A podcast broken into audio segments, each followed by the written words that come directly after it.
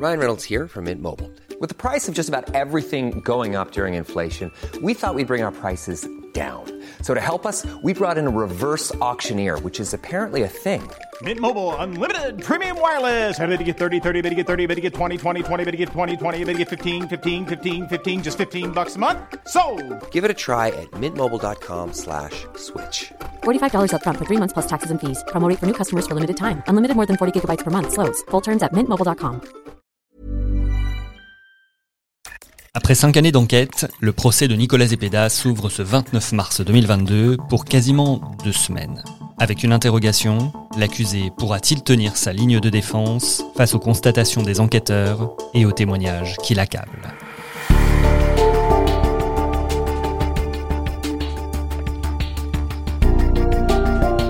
Je suis Grégory Barbier et voici les grands crimes de l'Est. L'affaire Narumi Kurosaki. Épisode 6, Nicolas Zepeda, un procès sans vaciller. Et si par hasard, oui par hasard, il était innocent? La dernière phrase de la plaidoirie de maître Jacqueline Lafont résonne comme une bouteille à la mer. Après une dizaine de jours d'un procès riche en moments de tension et en moments d'émotion, peut-on encore douter de la culpabilité de Nicolas Zepeda? Les jurés retiendront-ils la préméditation Et quelle peine pour le Chilien s'il est reconnu coupable? Encore quelques heures de patience en ce début du mois d'avril, et l'on saura, un peu plus de cinq années après la disparition de Narumi Kurosaki. Et parmi ceux qui attendent, il y a la mère et la sœur de Narumi, Taiko et Kurumi. Pour les deux femmes, tout ce procès aura été une épreuve, une de plus, après cinq années de questionnement. Je crois que la famille aujourd'hui a dépassé l'idée d'obtenir une vérité de la part de Nicolas Zepeda. Maître Sylvie Gallet, avocate de la famille de Narumi, interrogée juste avant le procès. Tout ce qu'ils recherchent, tout ce qu'ils attendent, c'est de retrouver le corps de leur fille. Ils veulent organiser des funérailles, ils veulent ramener le corps de leur fille au Japon.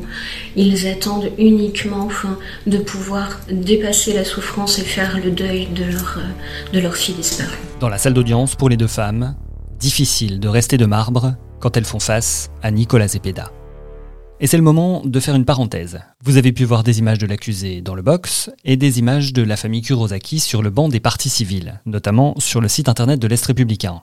Comment cela est-il possible et est-ce vraiment autorisé? Ce que je sais, c'est que toute audience est publique et que nous avons le droit de faire des images qu'à partir du moment où les débats ne sont pas ouverts. Ludovic Claude, journaliste photographe à l'Est républicain. S'il n'y a aucune manifestation de la part d'un avocat et d'un accusé d'être photographié, on estime qu'il y a un accord tacite quelque part à l'idée de faire des images. Je sais que j'ai peu de temps, donc je fais des images de Nicolas Zepeda. Euh, son avocat lui-même ne manifeste aucune opposition et je me retourne pour faire la partie civile, la mère de Narumi et sa sœur. Et à ce moment-là, la mère de Narumi est en larmes et son avocate lui tient la main, la réconforte. Quand je fais l'image de la famille de Narumi, voilà, elle est avec, il y a ce moment de tendresse et d'empathie de son avocate. Et, donc je me dis voilà, c'est peut-être une image qui, va un peu fonctionner parce qu'il y, y, a ce moment, cette parenthèse euh, douloureuse et en même temps de, soutien et de voilà. Donc j'essaie dans ce contexte de faire un, maximum d'images différentes pour montrer ce qui se passait à ce moment-là. Et puis euh, et puis je quitte la salle d'audience puisque l'audience va s'ouvrir. C'est la mère de Narumi qui va provoquer l'un des moments les plus importants de ce procès et les plus forts en émotion. Nous sommes le 6 avril. Depuis déjà une semaine, on voit Takeo Kurosaki venir chaque jour porter sa peine, écouter les débats avec sa pochette contre sa poitrine. À l'intérieur, une photo de sa fille. La mer, c'était vraiment comme une piéta, hein, pour regarder les icônes, c'est vraiment ça. Pierre Laurent, journaliste fait divers à l'Est républicain. Alors, elle, sert non pas à son enfant mort, mais son enfant disparu. Donc la photo, on a su que c'était la photo euh, de Narumi disparu qu'elle caressait en permanence, qu'elle a aussi retourné et braqué euh, vers euh, Zepeda au moment des plaidoiries. Et, lorsqu'elle a, lorsqu'elle a déposé, elle a mis le portrait aussi face aux jurés. Au début, ce qui était assez surréaliste, c'est qu'on l'a vu s'avancer au niveau du pupitre, au centre de la pièce, et, et elle s'excusait Willy Graff, journaliste fait divers à l'Est républicain. Elle s'excusait au nom de sa famille parce que ça avait donné du travail à la justice française, parce qu'il y a eu euh, beaucoup d'efforts réalisés. C'était assez assez incroyable. Enfin, là, on voit tout de suite, on sent qu'on n'est pas dans la même culture. Et c'est un témoignage poignant qui va durer pas loin de 4 heures. Dans le public, les yeux rougissent quand elle explique que depuis 5 ans, elle n'a pas passé une minute sans la photo de sa fille. Les larmes commencent à couler quand elle raconte qu'elle a sauté sous une voiture, s'est étranglée tellement elle voulait rejoindre Narumi. J'aimerais tant embrasser ma fille, mais il ne me reste que cette photo. Toute la salle compatit quand elle explose, criant que Nicolas Zepeda est un exécrable menteur, et ajoutant que quand elle pense à Narumi, toute seule, en train de pleurer, elle a envie de tuer cet homme. Le public présent applaudit quand elle s'incline pour remercier le jury, puis elle reste prostrée sur son pupitre, comme vidée. Il y a une vague d'émotions qui a balayé la salle. Moi, personnel, j'avais jamais vécu ça, j'avais jamais vu ça. Évidemment, du public qui, pleurait, mais, mais aussi des magistrats. Moi, j'ai vu des avocats euh, émus, euh, émus aux larmes, euh, l'interprète japonais qui pleurait aussi. Enfin, là, on était vraiment dans un moment assez incroyable. Et je pense que voilà, s'il y a eu quelques moments clés où le procès a basculé, celui-ci clairement en fait partie. Faisant face à la famille Kurosaki, la famille Zepeda, avec le père et la mère de l'accusé.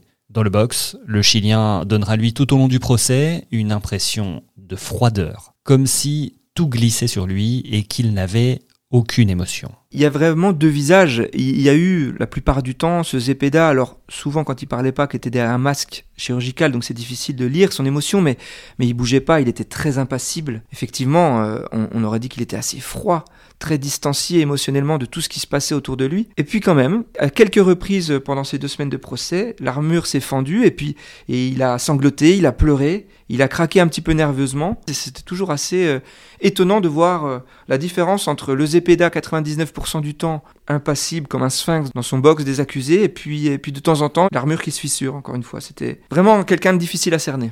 Durant ces dix jours de procès, on a pu voir les larmes de Nicolas Zepeda. Quand son père témoigne, quand sa mère lit une lettre qu'il lui a envoyée, mais aussi quand il est poussé dans ses retranchements, ou qu'il explique sa rencontre avec Narumi à Besançon. Larmes sincères ou tristesse stratégique, même pour les journalistes de l'Est républicain qui ont couvert le procès, il y a débat. Alors personnellement, je n'ai rien ressenti, je n'ai eu aucune émotion à ces, pleurs, des pleurs sans larmes d'ailleurs. Pierre Laurent. Même quand il euh, monte un peu crescendo, euh, je veux savoir ce qui est arrivé, je veux savoir ce qui est arrivé, moi aussi je veux savoir, ça paraît vraiment très téléphoné, très appris. Euh, et puis il craque quand il s'agit de lui. Je pense que c'était des larmes sincères en revanche, je ne sais pas sur quoi et sur qui il pleurait. Willy Graff. Euh, c'est toujours pareil, euh, quelqu'un qui craque, ça peut être euh, nerveux, l'angoisse, il peut pleurer sur lui-même aussi, sur sa situation, il est quand même depuis un an et demi incarcéré, est-ce qu'il pleurait sur Narumi?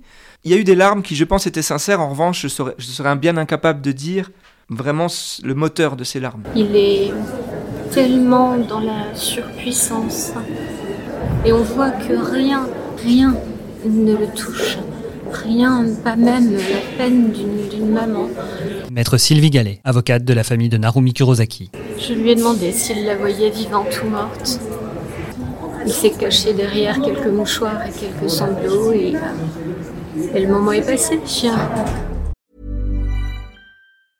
Brought to you by Lexus. Some things do more than their stated functions, because exceptional things inspire you to do exceptional things. To this select list, we add the all new Lexus GX. With its exceptional capability, you'll see possibilities you never knew existed, sending you far outside your comfort zone. But as much as the GX challenges you, it also spoils you. Its intuitive technology and luxurious features mean that wherever you go, you'll never go without. Live up to it. The all new Lexus GX.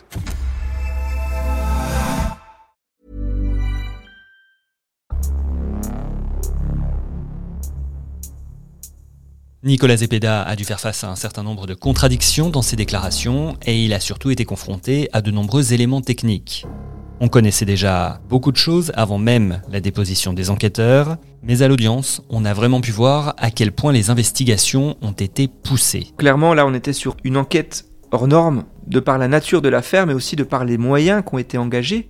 Je crois qu'il y a plus de 7000 pages hein, dans le dossier d'instruction, il y a eu énormément d'actes d'enquête, et le fait qu'il n'y ait pas de corps, a en fait euh, poussé les enquêteurs euh, très loin dans des retranchements.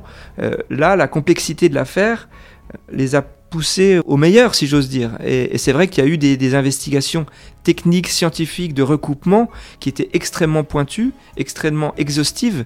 Et, euh, c'est très très rare de voir ça dans une enquête criminelle, en France en tout cas. Costume noir et chemise bleue, c'est David Bourne, brigadier de police, qui s'avance à la barre du tribunal ce 30 mars. Dans sa déposition et dans celle du commandant de police, deux jours plus tard, une foule de détails qui feront vaciller jusqu'aux esprits les plus convaincus de l'innocence de Zepeda. Les enquêteurs reviennent d'abord sur leur première piste, Arthur Del Piccolo, le petit ami de Narumi, une piste abandonnée après quelques semaines d'investigation seulement. Puis, tout devient assez vite précis. L'enquêteur évoque la carte bleue chilienne utilisée dans un restaurant d'Ornans, c'est la première trace retrouvée de Zepeda et le début d'un fil que va dérouler la police. En cherchant, les techniciens ont aussi fait parler Facebook. Et on apprend par exemple que le compte de Narumi s'est connecté après la disparition de la jeune japonaise plusieurs fois. En Espagne d'abord, sur la même adresse IP où a ensuite été connecté le compte Google de Nicolas Zepeda. Au Chili ensuite, le jour même où Zepeda atterrissait dans son pays. L'enquête a aussi montré des connexions suspectes dans les mois précédents. Deux mots reviennent alors, espionnage et jalousie. Le parcours de Nicolas Zepeda a laissé des traces en France. La police est remontée jusqu'à la carte SIM SFR achetée à son arrivée. Et puis il y a aussi la voiture de location, elle aussi équipée d'une carte SIM. Tout cela permet à la police d'évoquer les trajets de l'accusé dans les forêts franc-comtoises, mais aussi et surtout à quel endroit et à quel moment il s'est garé quand il est arrivé à Besançon, sur le campus, tout près de son ex-petite amie. Ce qui était particulièrement intéressant, c'est de voir le temps phénoménal que Nicolas Zepeda a passé sur le campus. Maître Randall Schwerdorfer, avocat d'Arthur Del Piccolo, le petit ami de Narumi. En face du lieu de résidence de Narumi, euh, nous dit-il, pour lire des livres et euh, regarder des films, eh bien, je, pense qu'aujourd'hui tout ça a volé en éclats. Alors oui, il s'est garé sur le parking de la résidence universitaire, mais qu'est-ce que ça prouve? On en est là des interrogations dans la salle d'audience quand David Bourne, l'enquêteur, lâche sa récente découverte. Il a repris les enregistrements et il a vu un rôdeur sur les caméras de surveillance plusieurs jours avant la rencontre soi-disant fortuite entre Zepeda et Narumi. C'est un peu le Deus ex machina, il sort du chapeau le fait que euh, lui a regardé les séquences euh, euh, vidéo autour de la résidence universitaire où a disparu Narumi. Pierre Laurent, journaliste fait divers à l'Est républicain. Et qu'on voit un rôdeur à plusieurs reprises. On ne peut pas l'identifier, on voit seulement comment il est habillé, mais ce rôdeur apparaît quand Zepeda est stationné à proximité immédiate de la résidence universitaire et ce rôdeur disparaît quand il n'y est plus. Donc c'est assez troublant. C'est assez particulier d'un point de vue déjà procédural. Normalement, tout est su, tout est vu, tout est vérifié en amont. Willy Graff, journaliste fait divers à l'Est républicain. Et là, l'enquêteur s'est présenté avec euh, bah, une nouvelle preuve. Quand il l'a abordé au cours de l'audience, on a senti quand même un, petit flottement. C'était, on a senti qu'il se passait quelque chose d'anormal. Euh, la réaction des avocats de la défense, clairement, on, a compris que ça, les arrangeait pas et qu'ils appréciaient pas la manœuvre. Et euh, une fois de plus, une cour d'assises, c'est un jeu d'échecs, un jeu d'échecs sur deux semaines. Et ce coup-là, je pense, était quand même un petit peu préparé par l'accusation. Et voilà, ils ont avancé un pion euh, qui, a fait mal parce que une fois qu'on a pu visualiser ces, images, effectivement, une fois de plus, c'était encore quelque chose qui venait mettre à mal la, version de l'accusé. Depuis le début, j'ai eu des moments difficiles avec Nicolas Zepeda qui essayait de me répondre, qu'il a fait 12 000 km et qu'il a atterri par hasard sur ce parking parce que c'est sécure. Je n'y crois pas une seule seconde et que tout ce qu'il faisait, c'était rester tranquillement dans sa voiture, à lire un livre et à, regarder des films euh, sans jamais s'intéresser à savoir si Naomi était là. Nicolas Zepeda a beau se défendre, clamer son innocence, il y a ces images, mais il y a aussi ces témoignages qui s'accumulent. Deux personnes affirment avoir vu Zepeda dans la cuisine du Crous avec exactement la même tenue vestimentaire que le rôdeur. Il y a aussi ceux qui affirment avoir entendu des bruits, des cris, des râles dans la soirée du 4 décembre 2016 sur le campus. Enfin, ceux qui témoignent avoir effacé à la demande de Zepeda les traductions qui correspondent à des messages supposément envoyés par Narumi après sa disparition hormis le témoignage peut-être de la maman, il n'y a pas eu un témoignage qui a fait basculer le procès, mais en revanche, la somme de ces témoignages isolait beaucoup Zepeda. Le problème, c'est que du point de vue de Nicolas Zepeda, tout le monde mentait, sauf lui. Or là, c'est des gens qui ne se connaissaient pas et qui à chaque fois disaient la même chose. Euh, je pense que la défense arrivait quand même euh, avec quelques billes, comme on pourrait dire, quelques éléments qu'elle souhaitait euh, appuyer, qu'elle souhaitait marteler même, à savoir l'absence de corps, à savoir certaines lacunes. Il y, a, certaines choses, on, on, ne sait pas, on ne saura jamais, on n'a pas de, de vision claire des vidéos, et en plus, l'accusé a réponse à tout. Mais c'était sans compter sur le sérieux de l'enquête et sans compter sur la personnalité de Zepeda lui-même, qui a fait preuve non seulement d'une froideur, mais voire d'un cynisme, et euh, qui répondait n'importe quoi, qui répondait à côté, c'était l'écran de fumée euh, permanent. La défense s'est très rapidement euh, aperçu que, pour parler vulgairement, c'était mal barré pour elle. Si la seule ligne de défense est de dire il n'y a pas de corps, donc il n'y a pas de crime, c'est pas une ligne de défense. Ça n'enlève pas les cris, ça n'enlève pas la disparition totale de Narumi. On n'a pas retrouvé le corps, c'est difficile de retrouver un corps. C'est pas parce que on n'avait pas retrouvé le corps de Mélis qu'elle était vivante. Hein. On l'a quand même senti vaciller quelquefois. Et je me rappelle euh, de l'interrogatoire de Maître Gallet, avocate des, des proches de Narumi, qui quand même une nouvelle fois l'a poussé aux larmes. Vraiment, ça a duré deux minutes. Pour moi, c'est le seul moment où il a vacillé, où on a senti qu'il s'en trouverait. Il a commencé à évoquer le fait qu'il voyait Narumi dans ses rêves. Et l'avocate, avec sa voix très douce, l'amenait à lui un petit peu à se confier. Elle lui demandait ce qu'il lui disait dans ses rêves, est-ce qu'il lui demandait pardon? Et là, vraiment, là, on n'entendait plus rien dans la salle. On s'est tous dit, est-ce qu'il va pas craquer? Là, maintenant, c'est maintenant ou jamais. Et puis il a vacillé, il a hésité, il a crié, il a pleuré, il n'a pas lâché, la porte s'est refermée. Et on a compris qu'il resterait sur, cette, sur sa version jusqu'au bout. Psychiatres et psychologues analysent cette façon de faire, eux qui ont rencontré plus ou moins longtemps le suspect en prison. Une volonté de manipuler, de dominer évoque le premier, un déficit émotionnel pour le second. Il a une perception du monde et des émotions différentes de nous. Il a du mal à avoir un discours spontané, mais c'est sa manière d'être. Le psychiatre et la psychologue s'accordaient sur le fait qu'on est face à une personnalité plutôt manipulatrice, vraiment quelqu'un qui a besoin d'avoir le contrôle non seulement de lui-même, mais aussi des autres, de son entourage. Autre élément intéressant euh, du point de vue psy, c'est euh, sa distance à l'émotion, son, défaut d'empathie, ce qui expliquerait peut-être le côté un petit peu froid, animal de sang-froid qu'on lui attribue. Donc ça explique aussi peut-être certaines de ses attitudes qui vraiment désarçonnaient beaucoup de monde euh, durant l'audience. Il n'est pas fait dans le même moule que, que nous. Ses avocats aussi semblent être sur la réserve. Plusieurs fois, Maître Lafont et Maître Benedetti n'ont pas souhaité interroger des témoins. Plusieurs fois, elles ont tenté de faire parler leurs clients mais toujours sans succès. Il ne pouvait pas être dans la rupture, c'est-à-dire il ne pouvait pas dire euh, euh, on pense notre client euh, coupable et puis il dit n'importe quoi mais il faut le sauver lui-même, mais c'était un peu cela. Pierre Laurent. Et la défense, je pense, a judicieusement euh, respecté le contrat qui avait été passé avec son client, mais euh, a aussi respecté son, son serment qui est aussi, ils sont aussi auxiliaires de justice et, et, qui est aussi de ne pas défendre quelque chose avec laquelle elle ne soit pas complètement en, en adéquation. D'où le chemin de crête sur lequel la défense a dû marcher avec un pas de chamois euh, dans un sens et dans l'autre. Enfin, c'était très très compliqué. Moi, je sors très éprouvée, très bouleversée par ce procès.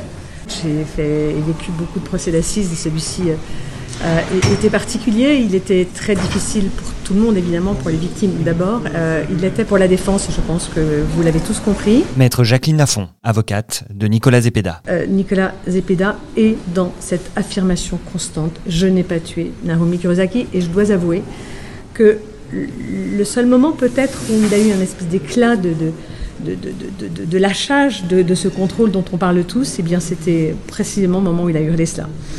Euh, J'en suis là, et vous l'avez entendu comme moi, euh, c'est la position de mon client. Et euh, je défendrai mon client. Voilà. Les dossiers qu'a plaidé Jacqueline Lafont, qui sont assez emblématiques, ce sont des dossiers très techniques. Et d'ailleurs, on la connaît pour être très procédurière, très dans la procédure. Mais là, c'était un dossier à la fois très technique, puisque l'enquête, euh, il y avait une myriade d'éléments, mais aussi un côté particulièrement humain.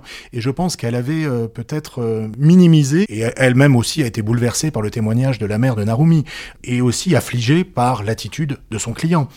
Euh, client qu'elle avait peut-être euh, peu pratiqué, puisque c'est surtout sa collaboratrice qui allait le rencontrer en prison, jeune collaboratrice, je crois 27 ans, qui n'avait peut-être pas assez d'expérience, et qui a peut-être pris trop fait et cause pour euh, la logique de l'accusation mensongère et du pauvre Nicolas Zepeda, que tout accuse, euh, mais qui était réellement innocent.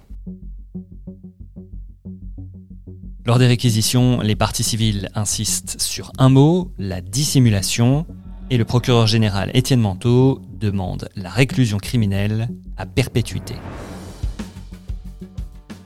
Les jurés se retirent et la salle retient son souffle. Ils ont été nombreux à venir au palais de justice de la ville pour tenter de comprendre, tant du côté du public que du côté des journalistes. Les Japonais sont très pros, très cliniques. Ils étudient à charge et à décharge, alors que les, les journalistes chiliens, j'ai l'impression, sont arrivés. D'ailleurs, ils parlaient de Nicolas, et c'était un peu le Chilien accusé à tort en France. Et après, c'est devenu Nicolas Zepeda. Eux-mêmes, je trouve, euh, bah, ont suivi les débats et ont vu que et son attitude et les faits étaient accablants pour lui. Alors, ce mardi 12 avril, lorsqu'on apprend que le verdict va être rendu, l'attention est maximale, micro et caméra sont prêts, on est au bord de la cohue. Oui, oui, oui, oui, là on a attendu une heure et demie, mais ça fait partie de notre métier. Dès qu'une porte s'ouvre, on se dit ah, ah, ça va, ça va commencer. Et puis en même temps, ce qui était insolite, c'est qu'il y avait deux télévisions chiliennes qui faisaient un direct et qui étaient, qui le faisaient de manière très volontaire, très bruyante, parce qu'on était ce groupe d'une vingtaine de rédacteurs, photographes, caméramans et tout. Et à un moment donné, eux, ils vivaient leur direct vraiment de manière tendue. Ludovic Claude, journaliste photographe à l'Est républicain.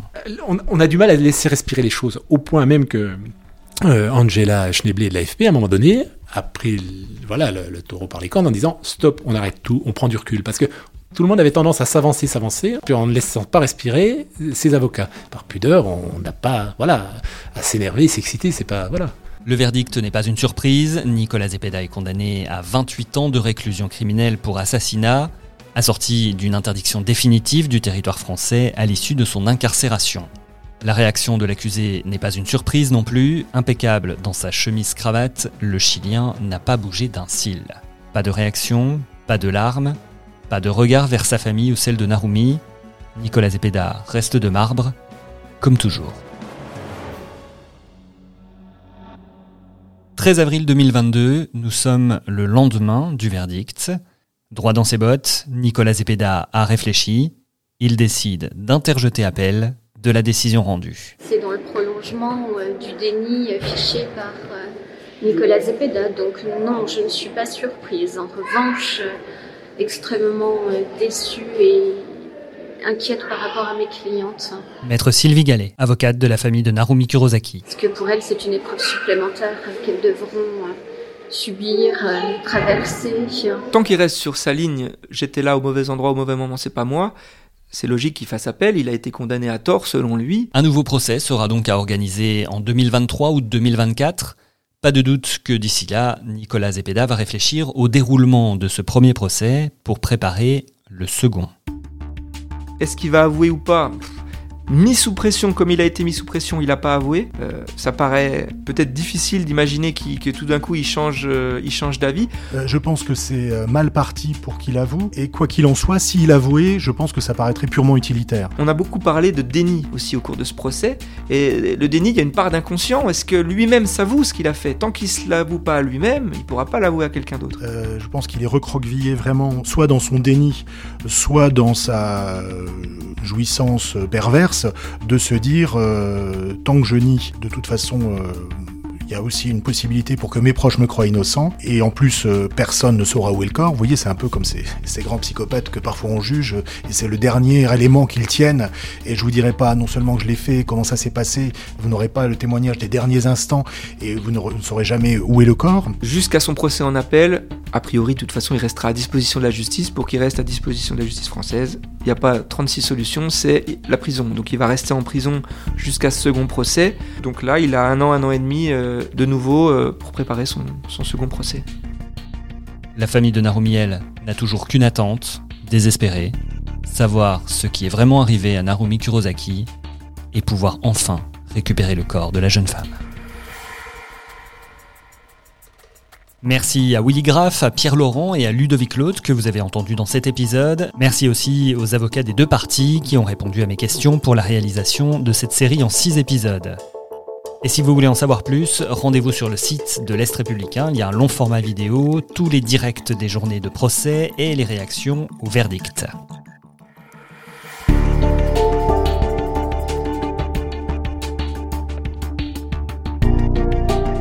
C'était Les Grands Crimes de l'Est consacrés au procès de Nicolas Zepeda. Sur votre application de podcast, vous pourrez retrouver les 5 épisodes consacrés à l'enquête autour de la disparition de Narumi Kurosaki. Merci pour tous vos messages, vos encouragements. Continuez à nous laisser des commentaires. Et à bientôt pour d'autres grands crimes de l'Est.